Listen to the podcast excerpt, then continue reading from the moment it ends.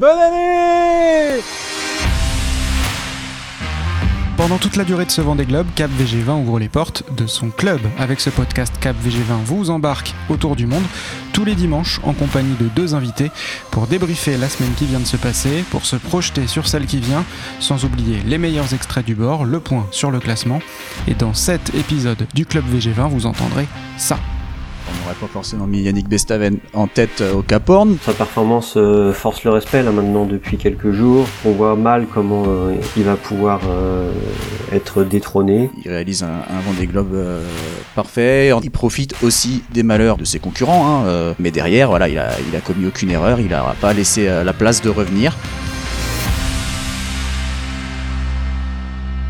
Bonjour à tous, bienvenue dans ce huitième épisode du Club VG20. Vous avez entendu en amorce du générique du podcast euh, Benjamin Dutreux vous souhaiter une belle année. Évidemment, je commence cet épisode par moi aussi vous présenter mes meilleurs voeux pour 2021. Belle année à vous tous qui écoutez ce podcast. On espère que 2021 sera euh, un peu différente de 2020. Prenez soin de vous, évidemment. Et puis ce début d'année va être marqué déjà par le sprint final du Vendée Globe, les arrivées d'ici euh, un petit mois et tout au long du mois de février. Cap VG20 continuera à suivre tout ça jusqu'au bout, bien sûr. Et puis on n'oublie pas qu'en 2021, il y aura aussi notamment euh, la Transat Jacques Vabre en octobre-novembre. Plein de bonnes choses et plein d'embrun au programme. Et puis je vais aussi euh, souhaiter une belle année euh, 2021 à mes deux invités du jour. Le premier, c'est un des marins euh, français les plus qualifiés de sa génération. Je suis ravi de commencer l'année avec lui. Cinquième du Vendée Globe 2016-2017. Et puis aussi à son euh, palmarès très long, notamment trois solitaires du Figaro, trois Transat Jacques Vabre, dont deux en IMOCA. Peut-être que ça sera d'ailleurs un des objectifs de 2021. C'est Yann Eliès. Bonjour Yann. Ouais, bonjour Alexis. Bonjour Aurélien. Euh, bah, moi aussi, je vous souhaite euh, une bonne année. On a enfin enterré cette année 2020. Et puis heureusement qu'on a ce fameux Vendée Globe là pour nous sortir la tête de l'eau parce que euh, sinon quand on quand regarde les infos, c'est pas forcément rigolo. Donc heureusement qu'il est là ce fameux Vendée Globe. C'est très vrai. Bienvenue au club, à toi Yann, et bonne année 2021. Qu'est-ce qu'on doit te souhaiter sportivement? Bah là aujourd'hui, mon souhait le plus cher, ça serait de refaire la Jacques Vabre avec euh, Charlie Dalin. Euh, J'espère qu'il t'écoutera, qu'il nous écoutera et que euh, il, arrivera en tête ou, pas d'ailleurs, mais qu'il soit à cette place-là à l'arrivée du Vendée, puis qu'il m'appelle pour remettre ça. Ça serait le plus beau des cadeaux pour moi. Ça vous a souri en 2019, il n'y a pas de raison qu'il ne souhaite pas retenter l'expérience avec toi en 2021. Euh, pour t'accompagner, Yann, aujourd'hui c'est Aurélien Huard, journaliste sportif euh, à TV Vendée, pour qui le, Vendée Globe est, est le quotidien euh, depuis le mois d'octobre, évidemment. On a eu l'occasion de travailler ensemble sur le village départ. Salut Aurélien. Salut Alexis, salut Yann, et puis bah, bonne année également à vous. Enfin, j'ai envie de dire meilleure année à vous tous, on va dire ça. Bienvenue au club, meilleure année 2021 à toi également. Et donc le journal du Vendée Globe à retrouver euh, sur TV Vendée euh, tous les jours de retour dès ce lundi 4 janvier, c'est ça? Oui, oui, oui. Alors ça s'est pas vraiment arrêté pendant les fêtes, à part quelques jours. Ça a été repris par mon collègue euh, Albin Mouton, mais oui, en effet, moi je vais reprendre, je vais reprendre les rênes ce lundi 4 janvier.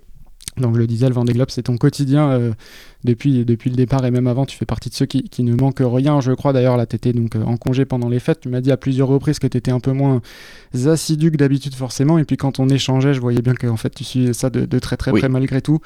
Parce que la course est passionnante, j'imagine.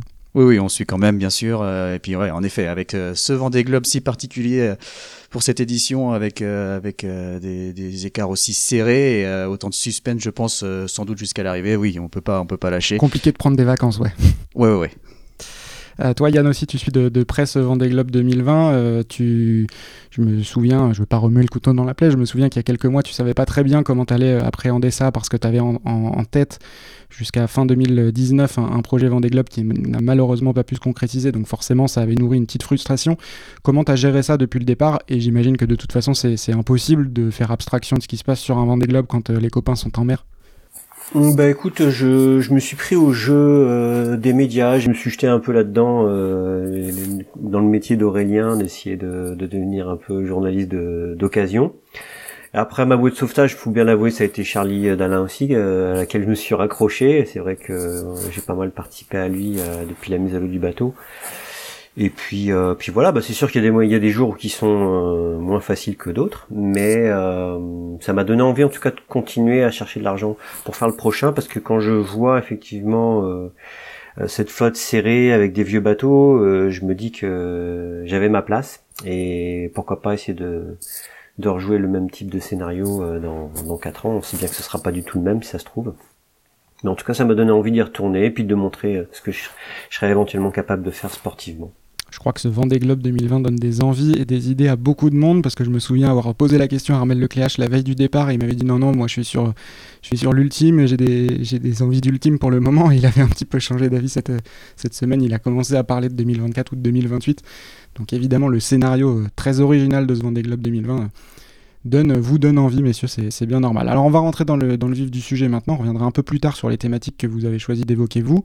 On fera deux focus, Aurélien veut nous parler d'Armel Tripon notamment, et Yann évoquera euh, Piper, mais avant ça évidemment, euh, c'est l'actu du moment, l'actu du week-end, on va s'arrêter longuement sur ce passage du Cap Horn. On y est, ça y est. Alors je vais commencer par préciser qu'on enregistre ce podcast comme d'habitude samedi à 18h. Donc tout ce qu'on va dire est, basé sur ce timing bien sûr. Au moment où on parle, le leader de la course, Yannick Bestaven, a, passé la longitude du Cap Horn il y a un peu plus de 3 heures. Et surtout en ce moment même, Charlie Dalin est euh, dans la baston, dans la tempête. On pense à lui, mais on va avoir l'occasion d'y revenir. Commençons quand même par parler de Yannick Bestaven, le, skipper de Maître Coq qui est passé en, tête au Cap Horn ce samedi à 14h42, après un, tout petit peu plus de 55 jours de course. Euh, Yann, passé le Cap Horn, tu vas nous le dire, c'est toujours un, moment spécial. Là, c'est vraiment pas euh, anodin quand même ce qu'est en train de faire Yannick Bestaven, qui est, en tête après 70% du parcours.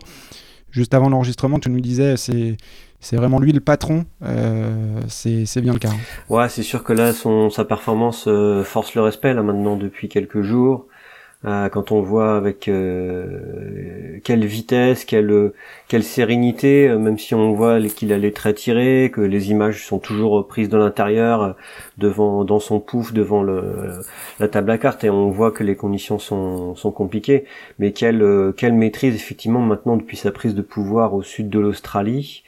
Alors c'est vrai que derrière certains bateaux marchent à, cloche-pied, je pense à, à Pivia et puis à Link Out de, de Thomas Ruyant mais enfin quand même, euh, on, voit mal effectivement euh, après une, telle démonstration euh, dans le dans le Pacifique comment comment autre chose qu'un coup du sort pourrait le, le, priver de, la première place arrivée en Vendée. Maintenant, c'est vrai que passer le Cap Horn, c'est pas tout.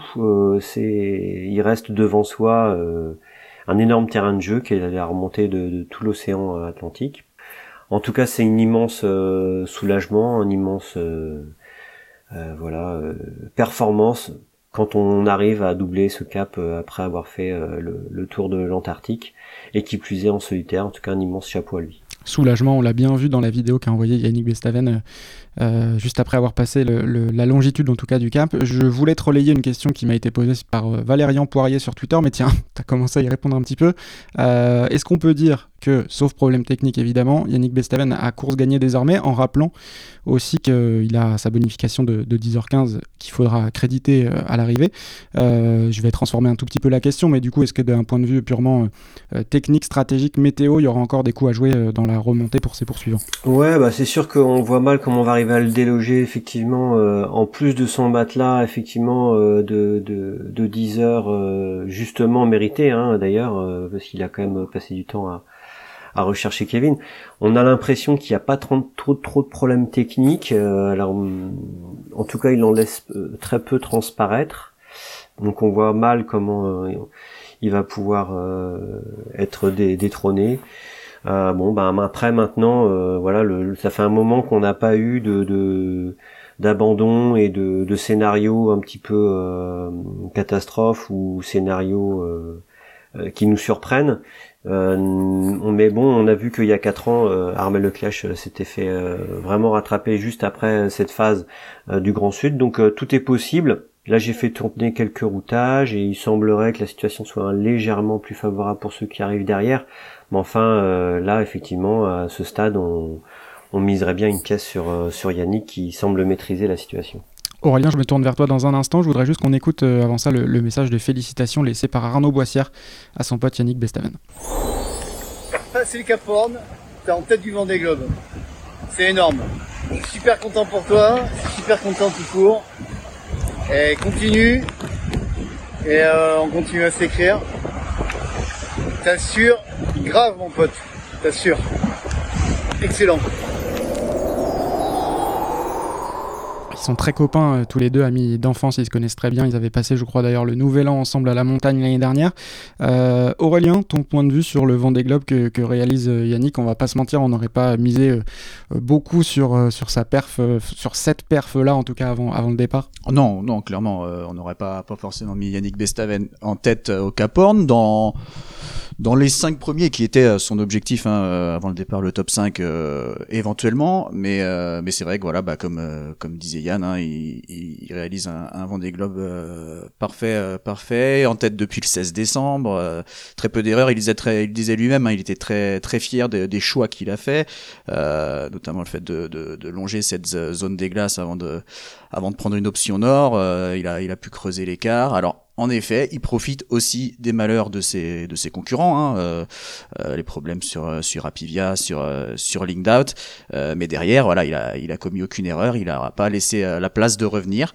maintenant pour la suite, alors moi évidemment avec beaucoup moins de beaucoup moins d'expérience et de connaissances que, que Yann, je me dis que voilà il peut se passer encore beaucoup de choses.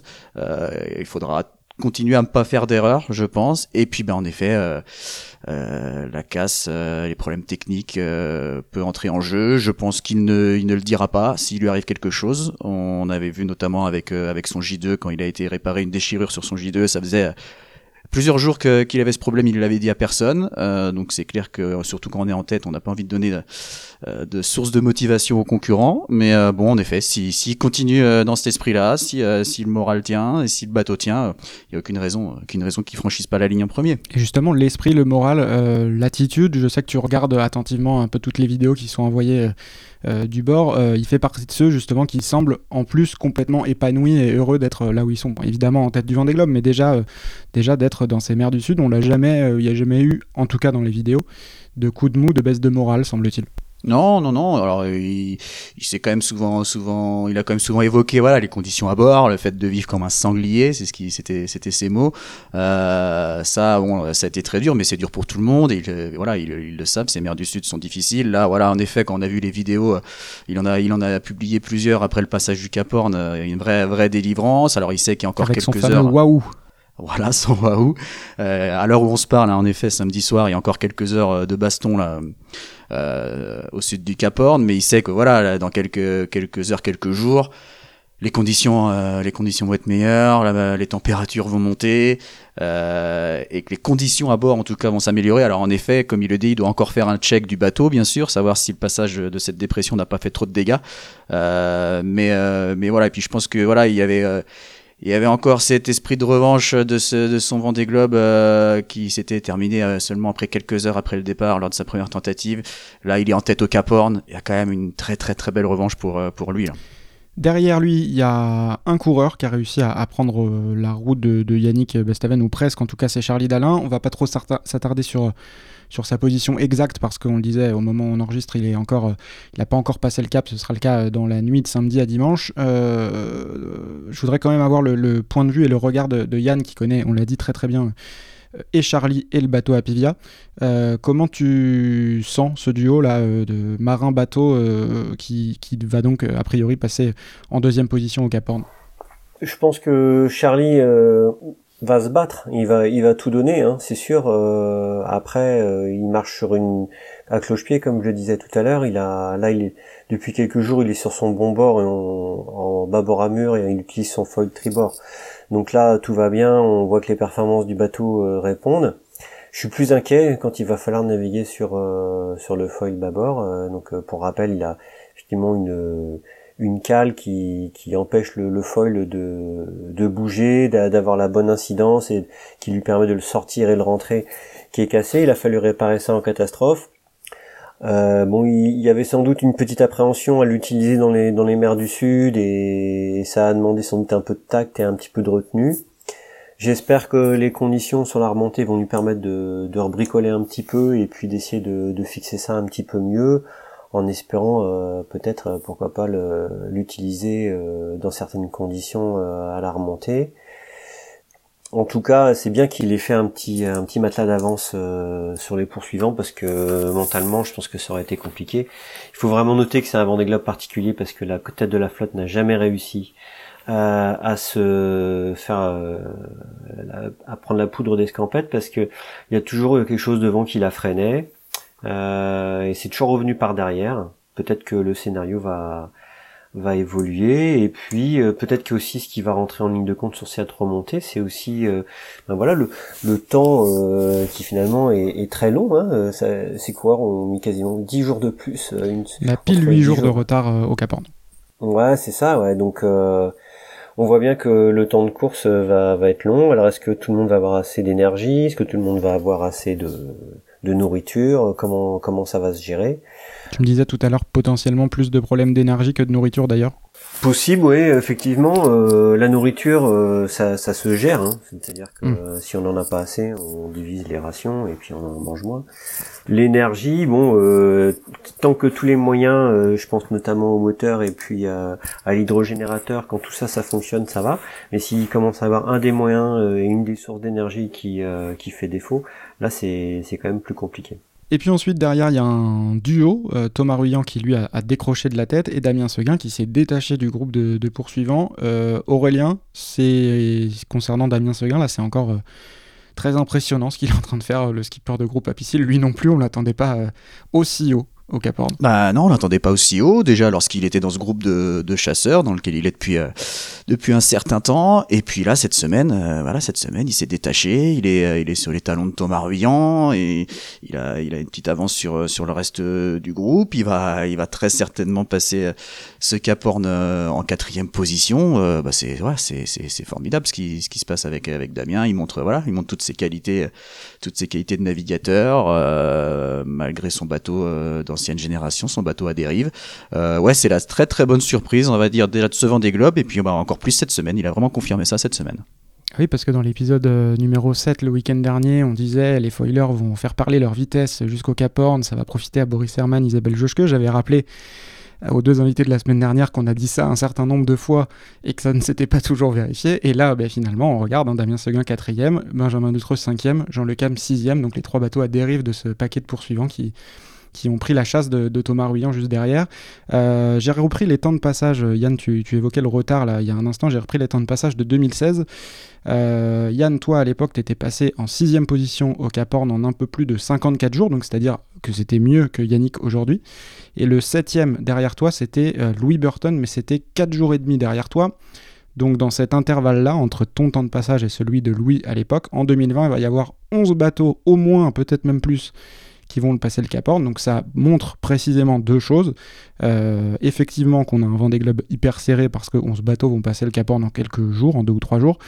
Et qu'on a donc beaucoup de retard sur le temps du record. Yannick Bestaven, donc 8 jours de retard sur Armel Lecléache il y a 4 ans. Yann, est-ce que ce retard peut se réduire maintenant dans la dernière ligne droite? Il n'a fait que grandir jusque-là. Est-ce qu'il peut se réduire dans la remontée de l'Atlantique ou est-ce qu'il faut s'attendre à avoir un vainqueur en, 82 jours ou plus? je rajouterais juste euh, un dernier petit point euh, qui me semble important, c'est qu'il y a aussi très peu d'abandon.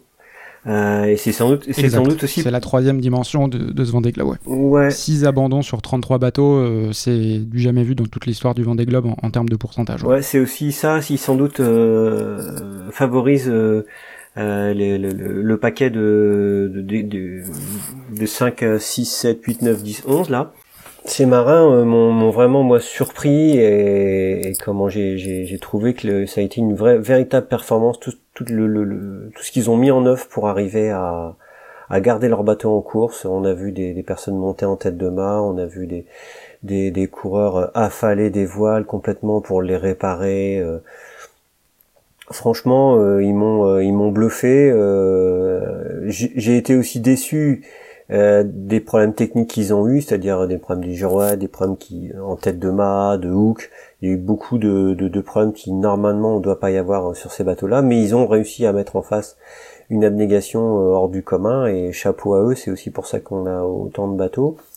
Pour le deuxième volet de ta question, est-ce qu'on pourrait voir ce retard euh, diminuer? Écoute, je, je, crois pas. Hein. Je, moi, je tablerais sur sur une arrivée des, des concurrents en, en 80 jours. Je, bon, on, on sait jamais. Ils peuvent peut-être euh, avoir euh, un scénario qui, qui les faille aller tout droit euh, après l'équateur, enfin en tout cas des, des, routages que j'ai vus là jusqu'à jusqu'à la latitude de Rio, ça, ça semble assez classique et je les vois pas améliorer grandement leur. Donc il faut qu'on retarde encore un peu nos billets pour les sables, quoi. C'est ça.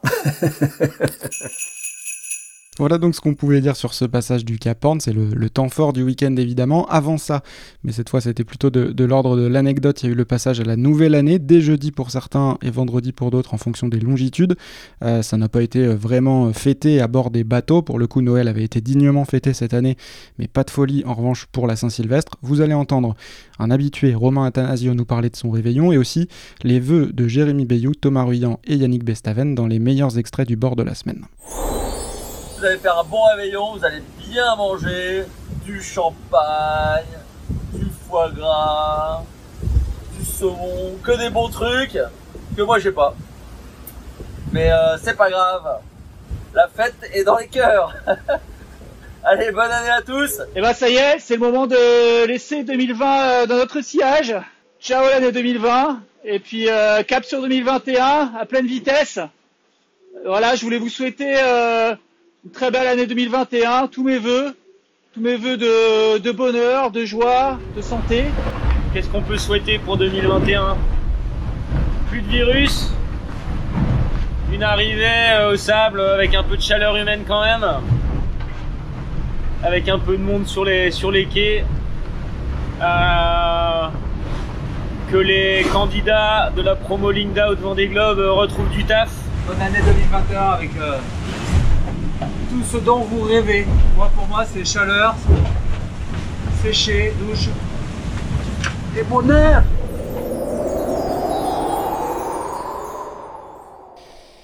Et alors, messieurs, je voudrais aussi qu'on écoute euh, deux autres extraits de cette semaine de Giancarlo Pedote, parce que le, skipper italien de Prispian Group nous partage régulièrement des, messages et des vidéos qui sortent un peu de l'ordinaire et qui sortent de la course d'ailleurs.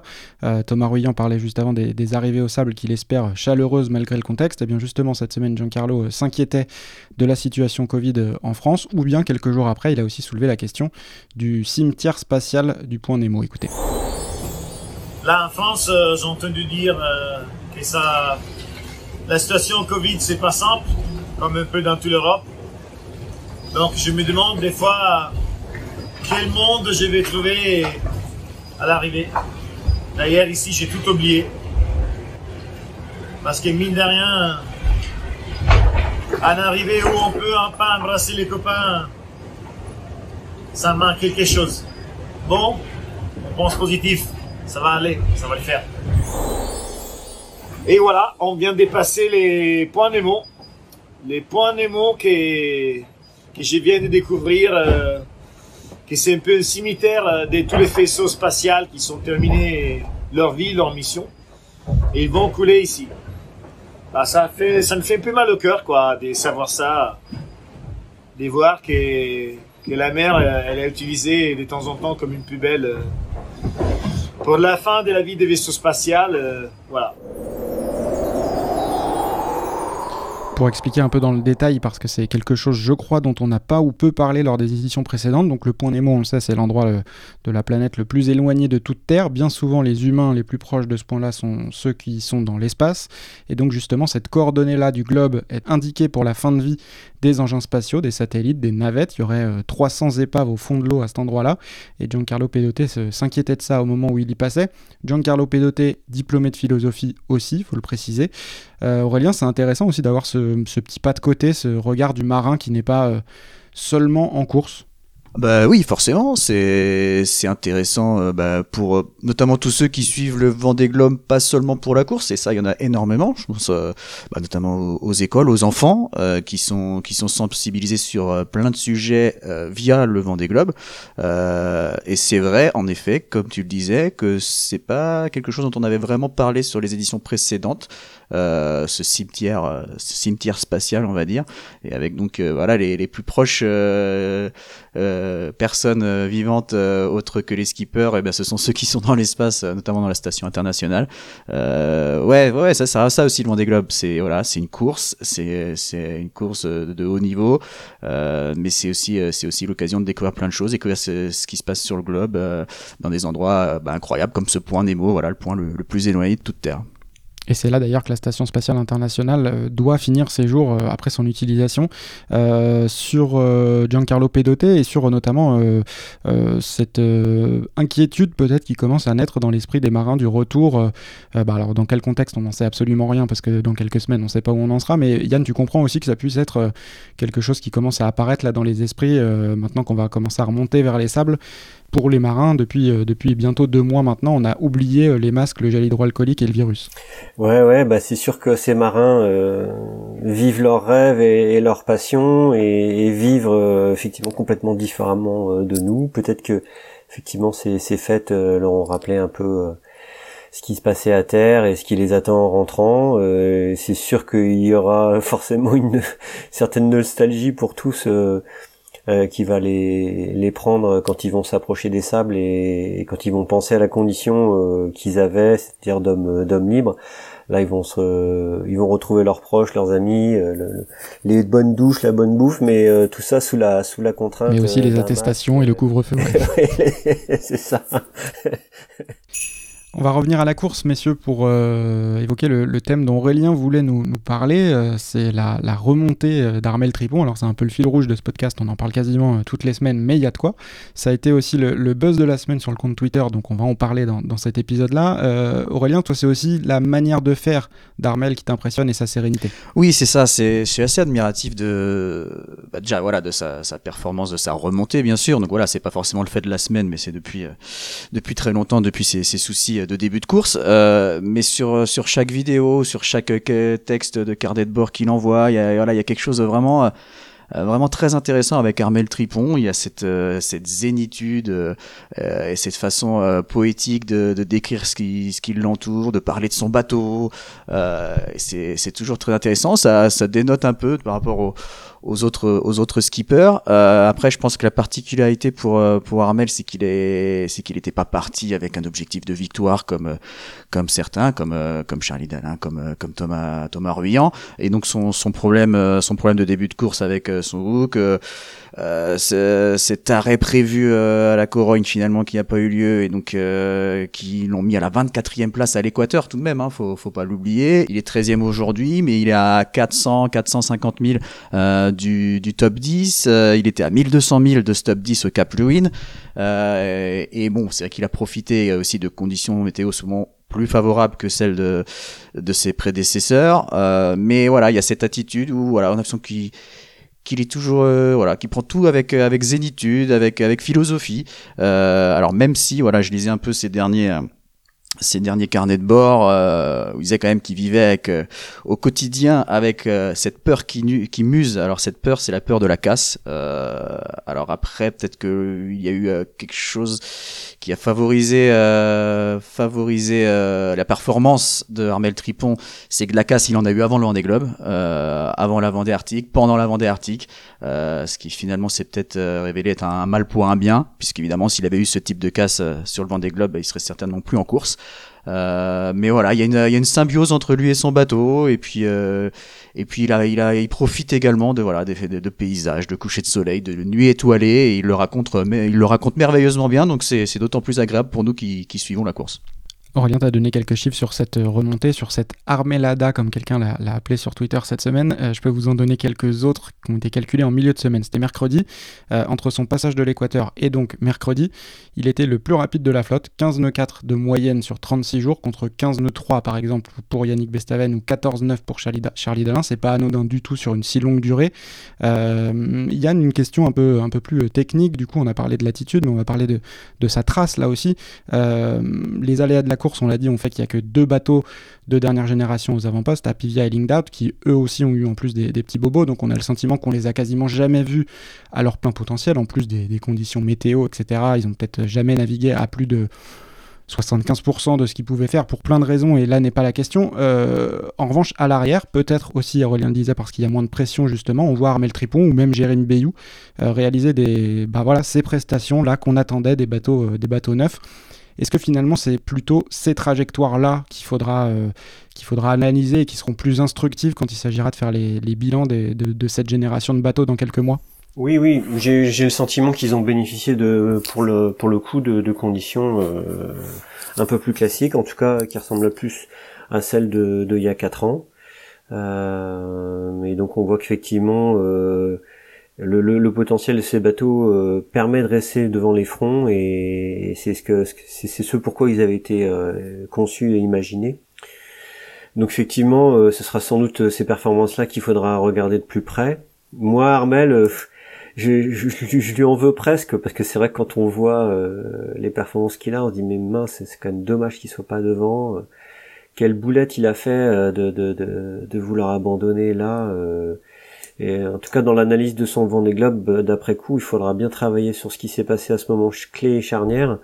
Sans doute. pour rappel, c'est au bout de 4 jours, je crois, son avarie de haut qu'il décide de faire demi-tour avant de changer d'avis, c'est ça? Ouais, c'est ça, ouais. Alors que quand on voit euh, ce genre d'avarie qui, qui, qui, qui est finalement pas si grave que ça par rapport à ce qu'ont pu subir certains et qu'on voilà qu'une fois qu'on est dans le, dans le bain de la course quand on est vraiment imprégné dans ce Vendée Globe on est au fond on est le, euh, dans, dans les dans, dans les problèmes jusqu'au cou on est capable de, de, de faire euh, beaucoup de choses euh, là on se dit qu'il a il a vraiment raté le raté le coche après sur son côté effectivement sur sa philosophie de course sans doute elle est dû aussi à son placement euh, où il a plus de d'enjeux sportifs.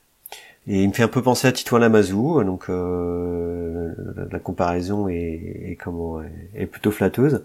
En tout cas, voilà, j'espère qu'il va continuer à, à, remonter, mais de toute façon, elle sera euh, sa performance pour moi malheureusement marquée par le, le regret d'avoir pris la mauvaise décision à ce moment-là. C'est dommage. Alors la question, tu as commencé à l'amorcer, euh, c'est jusqu'où il peut aller euh, comme ça? Tu disais plus d'ambition sportive, mais on, se pose quand même la question quand on voit les vitesses là qui sont, qui sont affichées, les vitesses moyennes et sur des longues durées par, par Armel Trépon, jusqu'où il peut aller. La communauté Twitter s'est un peu emballée sur ça cette semaine. Certains rêvaient de le voir gagner ou monter sur le podium, euh, ça, ça, semble quand même un peu impossible. Mais c'est quoi, Yann, selon toi, le, maximum euh, que puisse espérer euh, l'Occitane sur le dernier mois de, course Le top 10 à minima Et est-ce qu'il peut aller chercher un peu plus loin? Bah, S'il arrive à remonter dans les, dans les 10 premiers, ce sera, ce sera déjà vachement bien. Hein. Après, le, véritable exploit, ce serait de, de, se rapprocher des 5 premiers, mais ça, j'y crois vraiment pas. Il faudrait un scénario vraiment extraordinaire. Maintenant, euh, voilà. Pourquoi pas, en tout cas, je pense qu'il faut pas qu'il, pour l'instant, il se fixe euh, de limite, qu'il euh, qu'il reste dans cette philosophie-là, et puis on va, on verra bien où ça le mène. Ah, je vais peut-être être un peu, un peu plus, un peu plus optimiste concernant Armel. Là, il est à 400, 450 000 du, du groupe de chasseurs, donc je pense qu'il il, se rapprochera encore un petit peu au niveau du Cap Horn. Je pense qu'il va les rejoindre. Il va rejoindre ce groupe de chasseurs. Euh, quand, je ne sais pas. C'est ça la question. Euh, ce qui est sûr, c'est qu'après, voilà, je pense qu'il ne, il ne comblera pas autant l'écart qu'il a pu le faire dans les mers du Sud. Euh, dans la remontée de l'Atlantique. Bon après, comme il dit, il y aura des coups à jouer forcément. Là aussi, euh, là aussi, il faudra vraiment toujours prendre la bonne décision euh, euh, tactiquement par rapport à la météo. Il va forcément à un moment peut-être en prendre des, des meilleures décisions que, que les autres. Euh, top 5, bah peut-être top 5, ouais, ouais, ouais. Alors après, non, la gagne bien sûr que non. Il ira pas, il ira pas chercher, euh, il ira pas chercher les, les, les trois, les trois premiers. Euh, mais pourquoi pas top 5 Allez, on peut dire ça à l'arrivée. Il l'a dit effectivement cette semaine, hein, rien n'est impossible. Il a dit au passage que euh, peut-être que dans 4 ans, il y aurait des, petits L'Occitane, euh, euh, parce qu'en effet, son, bateau et l'architecture de son bateau dessiné par Sam Manoir semble plaire beaucoup, beaucoup, notamment aux navigateurs. Je voulais terminer ce, thème par ça, Yann. Est-ce que toi aussi, ce, dessin-là, cette carène-là, t'inspire pour la suite? Ouais, ouais, bah c'est vrai que euh, quand on avait imaginé construire un nouveau bateau avec, euh, avec Jean-Pierre Dick à l'issue de, de, la route du Rhum, on avait fait appel à, à Samuel Manoir, donc quelque part, je sais pas si on aurait fait le même choix d'Armel, mais en tout cas on serait sans doute allé dans, dans cette voie-là. Euh, à noter quand même que hum, les nouvelles règles de la classe IMOCA vont être décidées aussi au printemps prochain et que sans doute que la taille des foils de, de l'Occitane sortirait, j'ai entendu dire, hein, du, cadre euh, dans lequel euh, évoluerait la nouvelle jauge. Donc ça pourra pas être euh, des, parfaits sister ships de ce bateau-là, mais en tout cas la philosophie sans doute est la bonne et ça fait ça fait plaisir à voir un nouvel architecte là qui, qui met un petit coup de pied là dans, dans le conformisme qu'on avait vu se dessiner entre VPLP et, puis Guillaume Verdier ça fait du bien de voir un troisième arriver et donc euh, c'est sans doute vers là qu'il faudra aller, c'est sûr. Dernier focus qu'on voulait faire dans cet épisode, c'est une des, révélations de ce Vendée Globe. Tout le monde est unanime pour le dire, et pourtant on n'en a pas beaucoup parlé jusque-là. On l'a dit juste d'un mot la semaine dernière, mais Yann voulait en faire un focus mérité cette semaine c'est Pip Air. Alors on a appris euh, ce samedi matin qu'elle avait eu des petits soucis de capteur de vent d'anémomètre en haut du mât qui guide le pilote automatique. Donc elle va avoir ça à gérer dans les prochains jours. Elle en avait perdu un dès le début de la course et visiblement le deuxième a l'air en difficulté. Euh, en gros ça l'empêcherait pas forcément de, continuer à naviguer. En revanche ça l'empêcherait d'être performante dans sa navigation. D'ailleurs Isabelle Joschke a semble-t-il les mêmes soucis. Euh, Yann en tout cas jusqu'ici, jusqu'à ce petit incident. Quelle course de. Ben ouais ouais parce que c'est vrai que moi je connaissais pas du tout Pipe euh, euh, de, avant ce Vendée Globe. Euh, J'avoue que j'ai pas vraiment regardé son, son début de course. Je pensais l'avoir euh, voilà avec euh, Miranda, avec euh, Compagnie du Lit, enfin voilà avec tous ces bateaux à l'arrière du peloton. Et puis d'un coup, quand on est rentré dans les mers du Sud, on l'a vu petit à petit accélérer jusqu'à euh, alors là j'ai peut-être été un peu dur mais enfin là elle, elle, ridiculise euh, notre ami euh, Arnaud Boissière hein, qui dispose d'un bateau dernière génération avec des foils. Là franchement chapeau on voit on voit vraiment que c'est une guerrière quoi. J'ai pas j'ai, pas dernière génération pour Arnaud Boissière mais si on compare avec le bateau sur lequel navigue Piper en effet il y a quand même un gros le gros gap. Le bateau de Piper il date de c'est une, génération 2000, c'est un des plus vieux bateaux de la flotte. C'était le, le Super Bigou de Bernard, Stam. Ouais, ouais, tout à mm. fait. j'ai fait une Jack Vague pour bateau. Je peux vous dire que c'est un bateau agricole. Hein. Euh. Là, il n'y a pas de casquette, euh, il n'y a pas de colonne de winch, euh, il y a là c'est à la dure. Hein. Et, donc, je pense que ça doit vraiment être une femme exceptionnelle. Et là, pour le coup, on voit qu'elle elle, s'éclate. Donc voilà, c'est je trouvais bien de, mettre le, focus sur, euh, sur elle. Aujourd'hui, elle est 15e, alors peut-être que Charal va réussir à la, rattraper, mais en tout cas, si elle pouvait rester euh, dans le, dans le top 15, ce serait génial. Euh, Super Bigou, le bateau de Bernard Stam, qui avait été aussi repris par euh, Alan Roura il y a 4 ans. Et comme un symbole, euh, cette semaine, Piper a repris Alan Roura, qui lui navigue aussi sur un bateau à foil. Et puis en plus de ça, c'est une belle histoire parce que Piper, la, Britannique, avait un petit budget pour préparer son Vendée Globe et elle a signé son sponsor Medalia uniquement cet été. Toi aussi, Aurélien, tu la classes là dans les, dans les révélations évidemment de ce Vendée Globe? Ah oui, oui, bah, tout à fait. Là, on peut, on peut qu'être admiratif de, de ce que fait Pip sur ce Vendée Globe.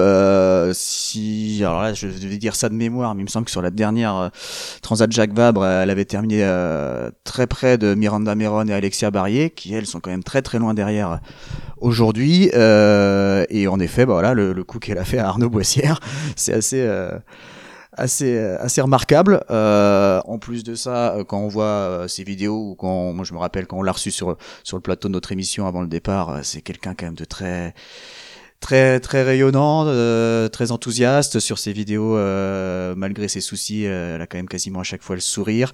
moi, je me rappelle pour l'émission, alors qu'elle parle quand même très très peu français. Elle avait fait l'effort de parler en français. Enfin voilà, elle est, rayonnante et puis elle navigue. Voilà, elle navigue parfaitement. Il y a plusieurs marins déjà, plusieurs skippers sur Zone des Globes qui ont souligné ses trajectoires, sa façon de naviguer. Il euh, y, a, y Kali hein, qui en a parlé, Jérémy Bayou aussi euh, euh, a remarqué, a, remarqué et souligné les trajectoires de, de Pip Air. Donc bah oui, oui, oui, forcément, c'est grosse révélation sur Vendée Globe.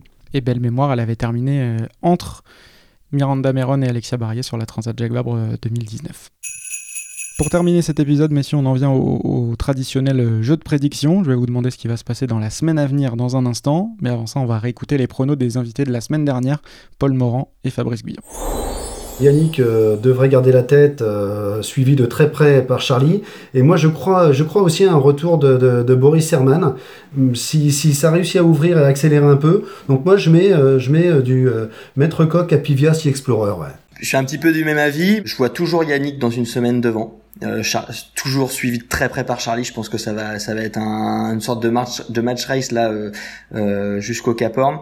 Euh, derrière, effectivement, je vois bien Boris. Qui veut se lancer là dans un, un pronostic supplémentaire? Moi, je vois bien euh, Armel Tripon euh, passer devant Romain et, bah, et Clarisse. Romain, c'est quasiment fait, mais Clarisse est arrivé très proche du paquet.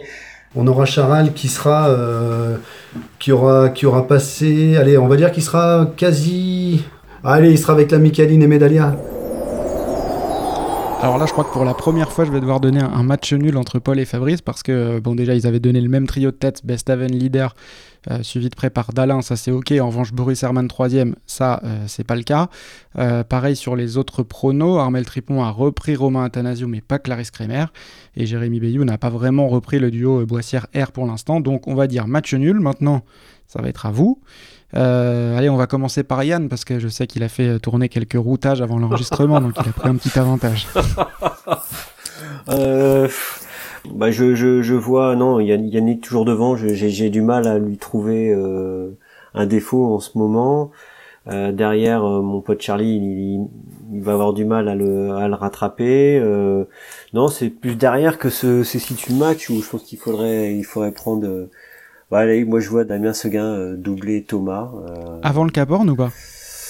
Non, non, pas, Dans la pas semaine? avant, pas avant, parce que je pense que là ils vont, ils vont passer en, en bas bord à mur et Thomas normalement avec son foil va pouvoir attaquer aussi, mais, mais après. Euh, et puis j'aimerais bien voir notre Benjamin Dutreux le, les, les rejoindre, ce, ce trio là pour la, la bataille, euh, la bataille pour le, pour le podium. Ensuite euh, derrière, ben moi je mise tout sur Pipe, hein, euh, je la vois. Euh, tenir bon, euh, je vais prendre un gros risque, passer devant Charal le Cap Horn. Hum, c'est bien. Là, c'est une, une, grosse cote. Donc si je récapitule, euh, Bestaven d'Alain bien sûr, euh, Damien Seguin troisième, mais qui sera passé devant Thomas Rouillant après le Cap Horn, et Benjamin Dutreux cinquième. C'est bien ça, Yann? Ouais, ouais, Aurélien, à ton tour sans routage. Oui, alors en effet, moi j'ai pas de routage. Hein. Voilà, Yann euh, pronostique avec une Ferrari, moi avec une 4L. Euh, mais bon, on voit que la 4L de Jean-Luc marche pas mal, donc euh, on sait jamais. euh, ouais, bah alors bah pour le, la tête, euh, évidemment, oui, je vais je vais aussi dire il y a Yannick Bestaven devant Charlie Dalin dans, dans une semaine toujours.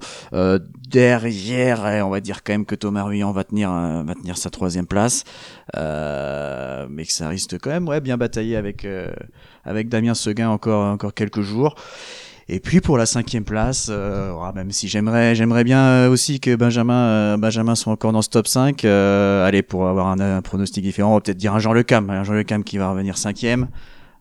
pourquoi pas Là voilà pour le top 5. Est-ce que tu vois quelque chose euh, plus à l'arrière de la flotte, un, autre petit engagement à prendre pour la semaine, en sachant qu'Yann a pris beaucoup de risques, donc euh, tu peux tenter une valeur plus sûre. Hein. on, va, on va revenir sur, euh, bah, sur Armel Tripon, hein. on a parlé de sa, sa remontée. allez, on va dire qu'au Cap Horn, il sera à moins de 300 000 des, du, du top 10, on va dire ça. On va, essayer, on va miser là-dessus pour, pour Armel. Ok, eh ben écoutez, c'est noté, c'est dans la boîte. On vérifiera ça la semaine prochaine avec les, membres du club, épisode 9. Je voudrais vous remercier tous les deux, Yann, Aurélien, d'avoir euh, accepté l'invitation du, premier club VG20 de 2021. Ben, merci à toi. Merci et rendez-vous la semaine prochaine. Effectivement, je vous renouvelle mes voeux pour cette année 2021. De nouveau, bonne année à vous tous qui suivez Cap VG20. Tous les contenus habituels restent en place, le suivi de la course en temps réel sur Twitter et le podcast hebdomadaire chaque dimanche après-midi à retrouver sur toutes les plateformes d'écoute et je compte sur vous pour le partager, le noter, le commenter. À dimanche prochain.